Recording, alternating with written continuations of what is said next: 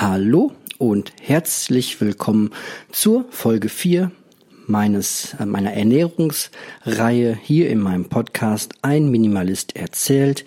Ich bin der Marco und grüße euch heute in ja, der Fortsetzung der letzten Folge für alle, die mit dem Thema Minimalismus ganz neu einsteigen oder sich mehr zu dem typischen Minimalismus und Gegenstände reduzieren Thema interessieren, den sei an dieser Stelle alle anderen Folgen empfohlen.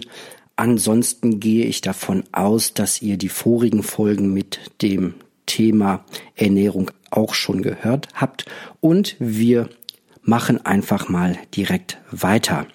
Wir waren angekommen bei das Buffet und ähm, gemeint ist das China-Buffet und ich lese einfach mal weiter aus meinem Ernährungstagebuch. Mission erfüllt. Ich komme stolz von einer der größten Prüfungen in meinem Leben zurück. Ich habe es nicht nur geschafft, keinen Süßkram am Restaurantbuffet zu essen, sondern auch später bei meinen Eltern zu Hause nicht. Die Gewohnheit, bei meinen Eltern Süßkram zu essen, ist dabei besonders stark und mächtig. Es gehört bisher einfach dazu. Das große Glas Cola, die zwei bis drei Stückchen Kuchen und vielleicht noch den Rest, den die Kids überlassen. Ja, das klingt ein bisschen äh, pathetisch, wenn ich das jetzt so mit etwas zeitlichem Abstand lese, die größte Prüfung meines Lebens, aber da war ich ähm, voll überzeugt, als ich das geschrieben habe. Und jeder, der in seinem Leben Gewohnheiten kennt, die er eigentlich ablegen möchte, die für andere Leute vielleicht ganz banal sind, weil sie das eh nicht machen, Banales Beispiel, zehn Minuten braucht, um seine Socken anzuziehen, weil die Nähte alle richtig exakt sein müssen. Wenn die wieder verrutscht ist, kann man den Schuh nicht anziehen oder solche äh, Geschichten.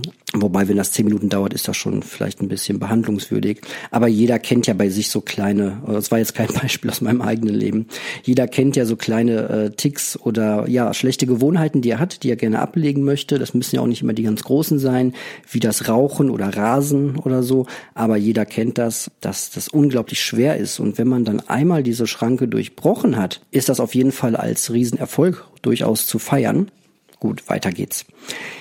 Das alles sein zu lassen, im klaren Wissen, dass mein Körper das A gar nicht braucht und B es ihm sogar noch schadet, dieses klare Wissen tut gut. Aber es war auch ein Kraftakt. Ein Kraftakt, der meine volle Konzentration beansprucht hat. Von Gewohnheit kann hier noch 1000 Kilometer lang nicht die Rede sein. Es ist eher so wie eine Wanderung durch dichten Dschungel. Es ist ein erster kleiner Weg geschafft, sehr mühselig dazu. Von einem breiten Wanderweg, den man gerne geht, ohne darüber nachzudenken, ist das noch sehr weit entfernt.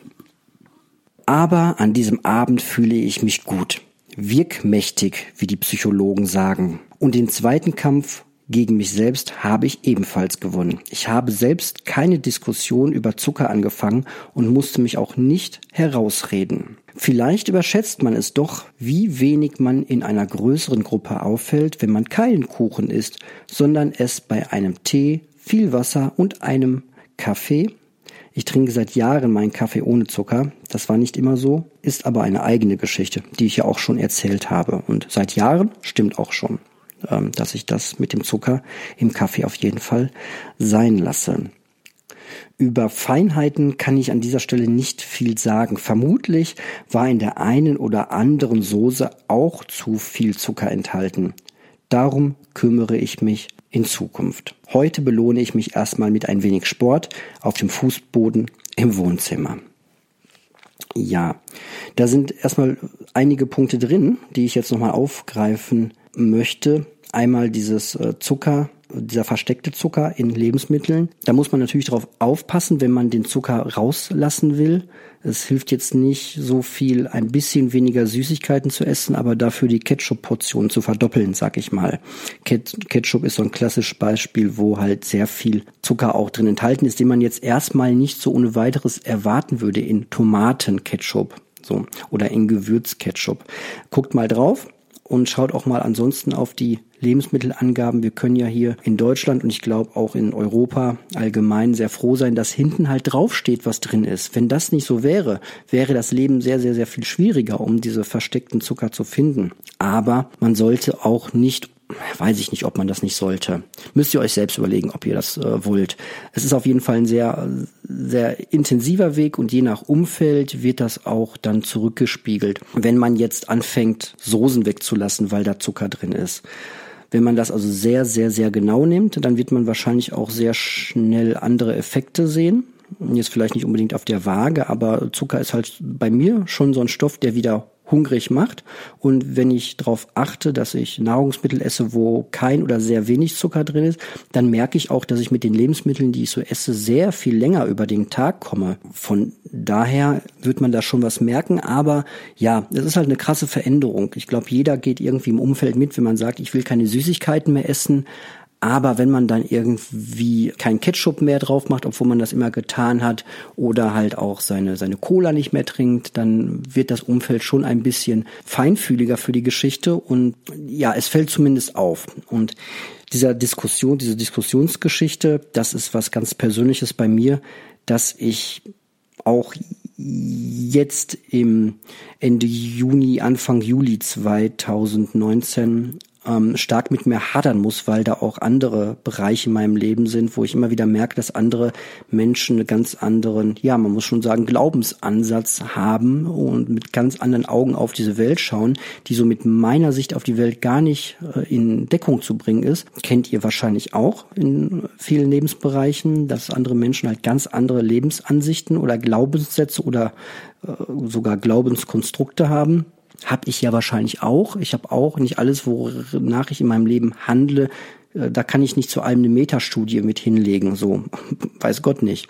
Und ähm, ich selbst habe auch noch in meinem Leben viele Baustellen, so die ähm, sonst halt kein wirklich groß was angehen. Aber zurück zu dem Thema äh, Glaubenssätze. Ich bin immer versucht, ich lasse mich gerne in solche Diskussionen reinziehen, komme da schwer raus und muss auch immer aufpassen, dass ich sie nicht anfange. Aber ich kann auch nicht jede Aussage, die mir so entgegengeworfen wird, einfach nonchalant, wie man so schön sagt, einfach stehen lassen und mit einem Lächeln wegkommentieren. Und ich möchte aber auch nicht jede, jede Kleinigkeit äh, diskutieren. Aber jetzt zum ne, Thema Zucker wieder. Wenn mir jemand sagt, ich nenne jetzt mal ein fiktives Beispiel, ach, so zwei, drei Stückchen Kuchen, das ist doch nicht so schlimm.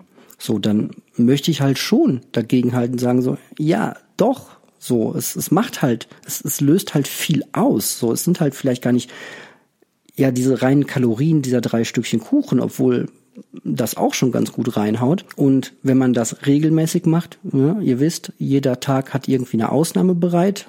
Wenn man die sucht, erst recht. Ansonsten gibt's genug Geburtstage und Feiertage im Jahr. Und wenn man, nehmen wir mal an, man isst den ganzen Monat über 30 Tage lang genau so viel Kalorien und Energie, wie man halt braucht und verbrennt alles, was man so reinnimmt. Ist total im Gleichgewicht. Und jetzt haut man aber seine drei, vier Ausnahmen oben drauf. Dann sind das halt drei, vier Ausnahmen, die einfach sich ablagern im Körper, die mit dazukommen. Und wenn man jetzt nicht wieder phasenweise dann fastet oder ähm, unterkalorisch daherkommt und wieder ähm, Gewicht verliert oder dem Körper die Chance gibt, die äh, Fettzellen auch wieder leer zu machen, dann steigert sich das halt immer über die Jahre so an. Und ich glaube, dass viele Menschen das schon als natürlichen Faktor ansehen, ich früher auch, dass im Alter wird man halt einfach dicker. Der Körper, ich habe irgendwie dachte ich auch, der Körper schwemmt sich wahrscheinlich einfach mit den Jahren immer so ein bisschen weiter auf. Und ähm, das ist ganz natürlich, dass Männer mit 60 irgendwann einen dicken Bauch haben. Guck doch mal auf die Straße. Mach doch mal eine äh, Statistik, schau dich doch mal um. So im Normalfall sieht man halt sehr viele Männer, die so 50, 60 sind äh, und halt einen dicken Bauch haben. Scheint also irgendwie äh, naturgegeben, so ein Stück weit. Und so ein paar andere, ja, die kennt man, diese äh, ewig ähm, schlanken Ranken, die irgendwie essen können, was sie wollen äh, und eh nicht dick werden. Das ist halt eine genetische Ausnahme. Also lehn dich zurück. Gegen die Naturgewalten kannst du eh nichts machen. Im Alter wirst du halt irgendwann deine Haare werden irgendwann grau und je nach Beruf oder Belastung ist dein Rücken halt irgendwann, ähm, die Knochen lassen nach und alles lässt nach im Alter und genauso wirst du halt im Alter dick. Ich will das für mich und das ist jetzt äh, nicht nur blanke Angst vom Altwerden, sondern auch so ein bisschen Angst vor dieser Kapitulation. So, und ich will mich dem halt einfach nicht hingeben und will es mal drauf ankommen lassen, ob es anders geht. So. Und ich sehe in meinem eigenen familiären Umfeld, dass es anders geht, dass auch Menschen, die, die älter werden, die älter sind als ich und die eigentlich nach dieser Theorie jetzt in den nächsten, letzten zehn Jahren hätten immer dicker werden müssen, dass die Menschen, die darauf achten und die da aktiv gegensteuern mit allem, was wir heutzutage wissen, dass denen das nicht widerfährt. Und das ist eigentlich etwas, was auch die Wissenschaft so belegt. Man wird nicht automatisch dicker, so, und man kann dagegenhalten. Und ähm, das möchte ich halt. Und das möchte ich jetzt aber mittlerweile auch nicht mehr mit jedem ähm, voll ausdiskutieren, weil ähm, ja, ich abgesehen hier von dem Podcast, wo ich halt nur über mich erzähle, möchte ich auch in Zukunft wieder mehr einfach nur, wenn überhaupt, über mich erzählen und ähm, ich ärgere mich immer so minimal ein Stückchen, wenn ich dann doch wieder reinrutsche und das, was ich irgendwo äh, ge an gesicherter wissenschaftlicher Evidenz äh, gelesen habe, dann irgendwie weitergebe. Und äh, meistens das ja eh nur Binsenweisheiten. Ich muss ja jetzt nicht die, die, die, die zehnte Studie sofort rauskramen und hinlegen, wo drin steht, dass jeden Tag äh, eine halbe Tüte Chips und fünf Snickers und eine, eine Flasche Cola, dass das ja dick macht auf Dauer und einfach auch ungesund ist für den Organismus. So, das ist eigentlich ein, mittlerweile ähm, was, was man weiß, aber was halt auch im Alltag krass unterschätzt wird, weil es halt alle tun. So, ich sehe so viele Menschen, wenn ich durch die Stadt laufe, die mittags mit einer ähm, Flasche Fanta in der Hand halt einfach rumlaufen. So viele Menschen, die ständig diese süßen Säfte trinken. Und ja, das ist halt auch durch nichts auszugleichen. So, ich komme jetzt wieder ein bisschen in Schwafeln. Jetzt äh, noch ein Punkt, das ist durch nichts auszugleichen, wenn ich überlege, dass ich, ich habe das letzte Mal darauf geachtet, ich gehe ja mittlerweile auch wieder ins Fitnessstudio, oh mein Gott. Und wenn ich auf dem Fahrrad sitze und die Kalorienzählung da einigermaßen auch nur okay ist, dann verbrauche ich so bei einer Viertelstunde zügigem Fahrradfahren mit guter Musik im Ohr, also schon ein ordentliches Tempo, verbrauche ich so etwa 110, 120 Kalorien. So. Das ist im Gegenzug eine Orange. Ja, eine Orange hat etwa so viel Energie, ähm, wie ich in einer Viertelstunde Fahrradfahren verbrauche. So, also braucht sich niemand die Illusion machen, dass er, wenn er äh, ins Fitnessstudio geht und da ein, zwei Mal in der Woche eine Stunde äh, sich irgendwo auf den Step-Up begibt, dass er damit irgendwelche abendlichen Ich esse Chips bei äh, meiner Lieblingsserie Rituale in irgendeiner Form ausgleicht. So, tut ihr nicht. Könnt ihr voll vergessen. Was gut ist, ist Sport. Ist gut für den Herz-Kreislauf-Bereich, ist gut für die Koordination, ist gut für euer Gehirn, ist gut für eure hormonelle Geschichten im Körper. Alles toll, alles gute Gründe, es zu machen, aber man darf halt und jetzt bin ich wieder im Diskutieren, ihr merkt das, ne? Aber hier erlaube ich mir das ja. So, auf einer Party würde ich mir das halt hoffentlich nicht mehr erlauben, aber es rutscht mir immer wieder raus. Ja, macht doch einfach schlechte Laune. So, ne? Weil äh, auf einer Party und so ähm, möchte man auch ein bisschen was essen und trinken und dann noch ein bisschen essen und trinken und dann will man halt keinen ähm, dazwischen haben, der irgendwie einem sagt, dass ähm, ja das bisschen Sport am Vorabend einen da halt nicht rettet. Will man nicht hören. Und ich habe, ja, wenn ich abwäge zwischen Weltrettung oder ähm, dem minimalen Glauben, dass ich durch so eine Predigt einen anderen Menschen davon abbringen könnte, glaube ich mittlerweile nicht mehr dran. Und durch diese Predigten erreicht man das halt einfach nicht mehr. Und ja, dann stecke ich die Energie lieber da rein, an mir selbst zu beweisen, dass das funktioniert. Das ist harte Arbeit, vielfältig, das ist viel Kopfentscheidungen, aber das an einer anderen Stelle. Gehen wir doch mal ruhig weiter im Text, damit wir hier auch mal irgendwann in diesem Leben noch mal zu Ende sind, zumindest was diese Texte angeht. Dabei weiß ich ja schon, jetzt kommt es wahrscheinlich, dass Sport nichts bringt, wenn man es macht, um abzunehmen. Sport hat viele gute Seiten, senkt den Stress und ist gut für Gelenke, Knochen und Beweglichkeit, kann Kraft aufbauen und den Kreislauf stärken. Aber den Zucker eines Kuchens kriegt man damit nicht mehr weg. So viel Sport kann man gar nicht machen.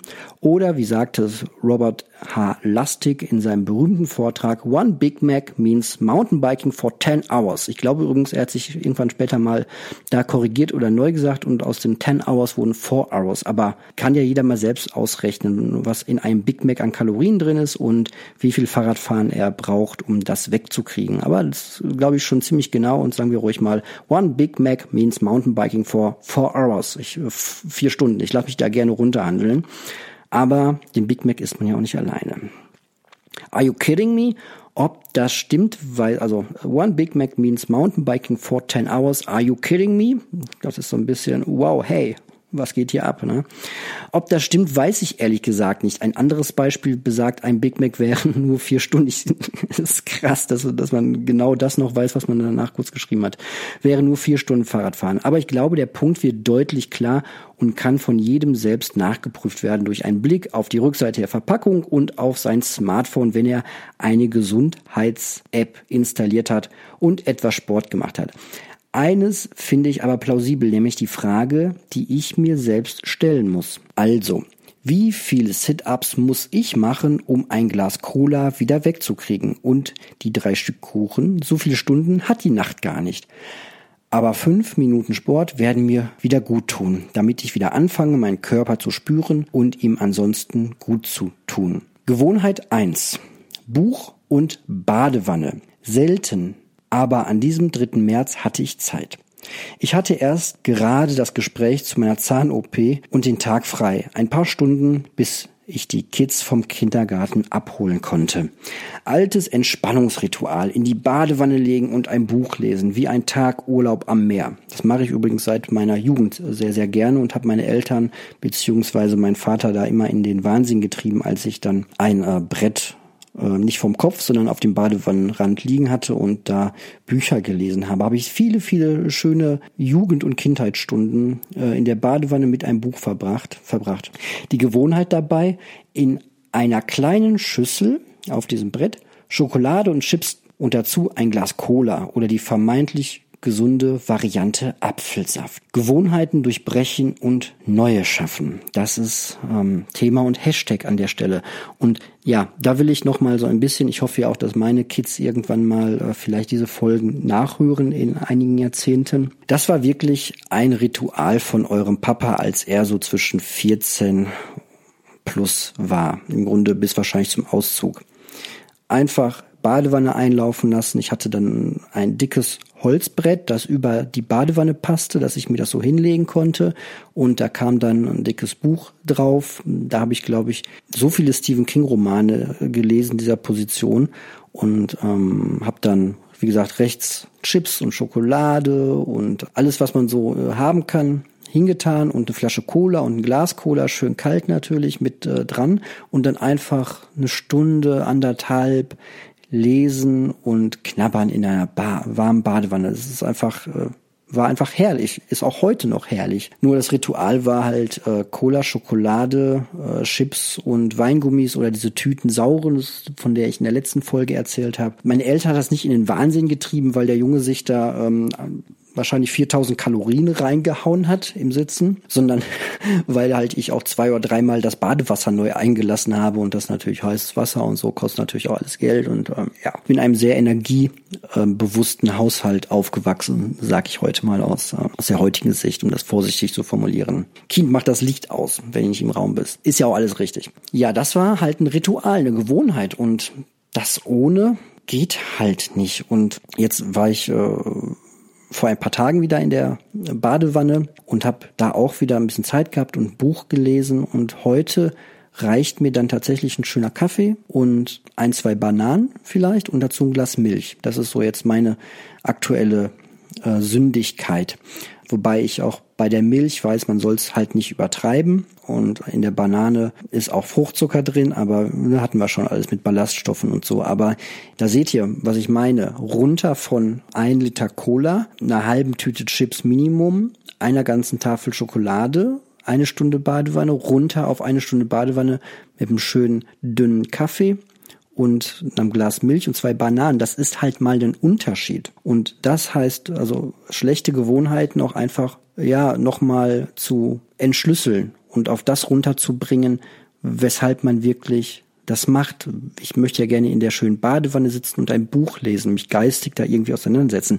Deswegen mache ich das. Und das Futtern war eigentlich nur Beiwerk. So, das braucht man nicht, brauche ich nicht, um mich ähm, da in dem Punkt wohlzufühlen. Alan Kerr hat das in äh, seinem Hörbuch, hm, auch Buch, Endlich ohne Zucker oder Endlich zuckerfrei heißt das endlich ohne Zucker. Der einfache Weg ähm, hat das mal schön beschrieben, dass es ja häufig gesagt wird, ja, diese Partys und so ist halt auch Geselligkeit, dann schön was Leckeres mit Zucker zu essen.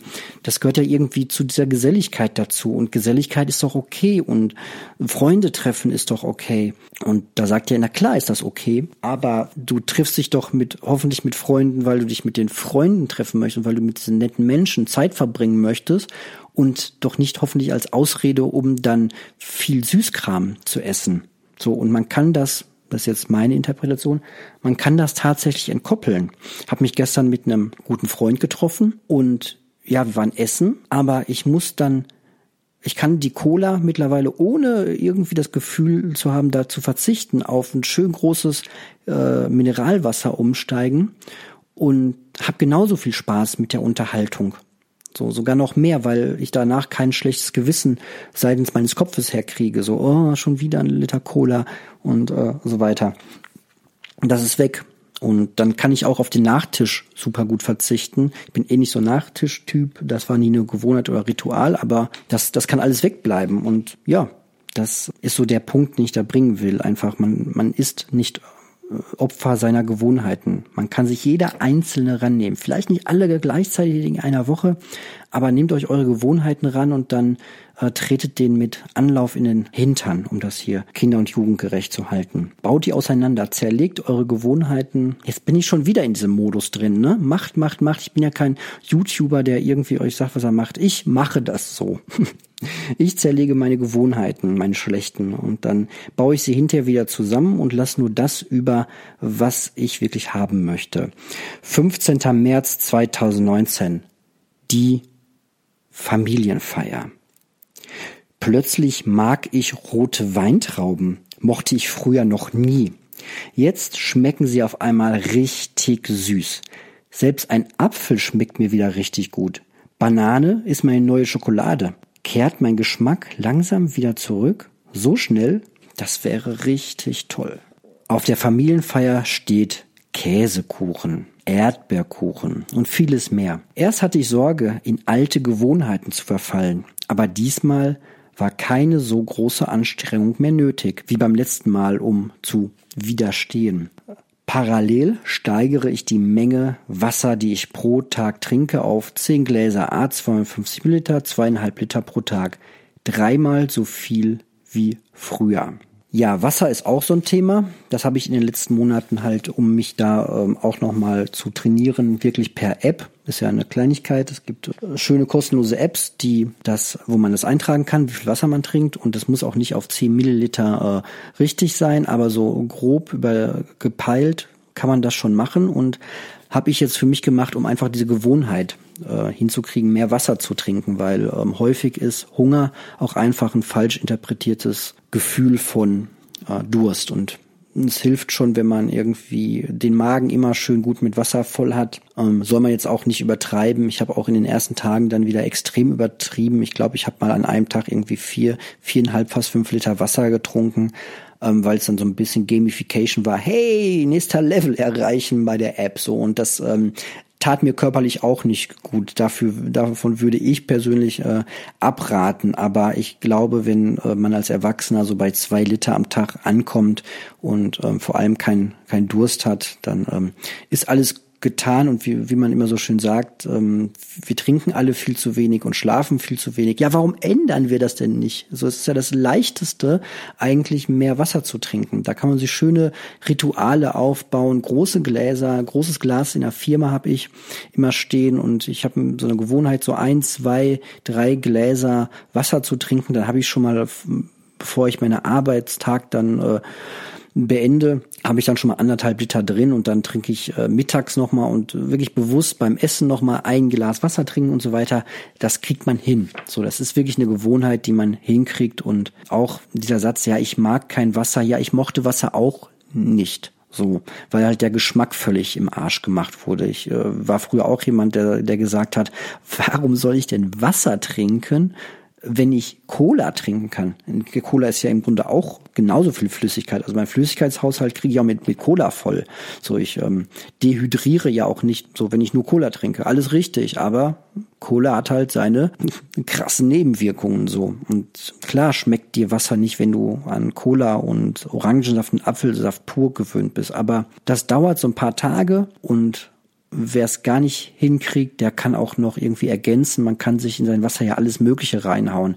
Man kann da Zitrone reinballern, man, kann sich da Minze reinschmeißen. Viel hilft auch, vielleicht Mineralwasser erstmal zu trinken. Dieses Prickeln ist auch ganz äh, cool. So, das hat diesen leichten Cola-Effekt, dann dieses Prickeln einfach. Das kriegt man hin. Das kann man als eine Gewohnheit sich rausnehmen. Wie gesagt, jetzt nicht alles gleichzeitig, aber das wäre schon was, wo ich sage, das ist eine gute Gewohnheit, die ich nicht mehr raushaben möchte aus meinem Leben, die ich vor allem auch in meinem Leben drin haben möchte, wenn ich mal irgendwann alt bin, dass ich einfach gewohnt bin, dass mein Unterbewusstsein sowas wie, ja, natürlich gehe ich nicht ohne Hose vor die Tür und natürlich ähm, mache ich viele andere Dinge ganz automatisch und dass einfach viel Trinken so ein Automatismus geworden ist, möchte ich ganz gerne bei mir tief implementiert haben, wenn ich ähm, dann mal älter bin. Gut, wenn man dann irgendwann dement ist, muss einem halt eh dran, dran erinnert werden, aber viel trinken ist eine super gute Gewohnheit und in dem Sinne beende ich die jetzige Folge auch und werde richtig ein schön großes Glas Wasser trinken und dann hört ihr bald die nächste Folge. Wenn ihr ähm, Rückmeldungen habt hierzu, dann bitte immer gerne per E-Mail an eme2006.tutanota.de. Ähm, ich kann nicht garantieren, wie schnell ich da schreibe ähm, und antworte, aber in der Regel äh, kommt irgendwann eine Antwort. Ansonsten, wenn ihr kurzes Feedback geben wollt, ich bin auch immer noch bei äh, Instagram, wahrscheinlich auch immer noch, wenn diese wenn ich das hier ausstrahle und veröffentliche. Und da könnt ihr mich finden unter Marco unterstrich ein unterstrich Minimalist. Ja, und da kann man mir auch direkt Nachrichten schreiben, die halt sehr schnell ankommen, die ich äh, dann auch meistens kurz, die ich eigentlich immer kurz dann auch irgendwie beantworte. Ich bin zum Glück in der Situation, dass ich einen sehr kleinen Podcast habe mit nur sehr wenig Zuhörern und da kann man anders kommunizieren, als wenn das jetzt irgendwie so ein 10.000 Leute hören zu Podcast wäre. Da müsste ich dann nochmal irgendwie anders lernen, mit Feedback umzugehen. Aber solange das so ist, ja, immer gerne. Okay, dann sage ich mal bis bald.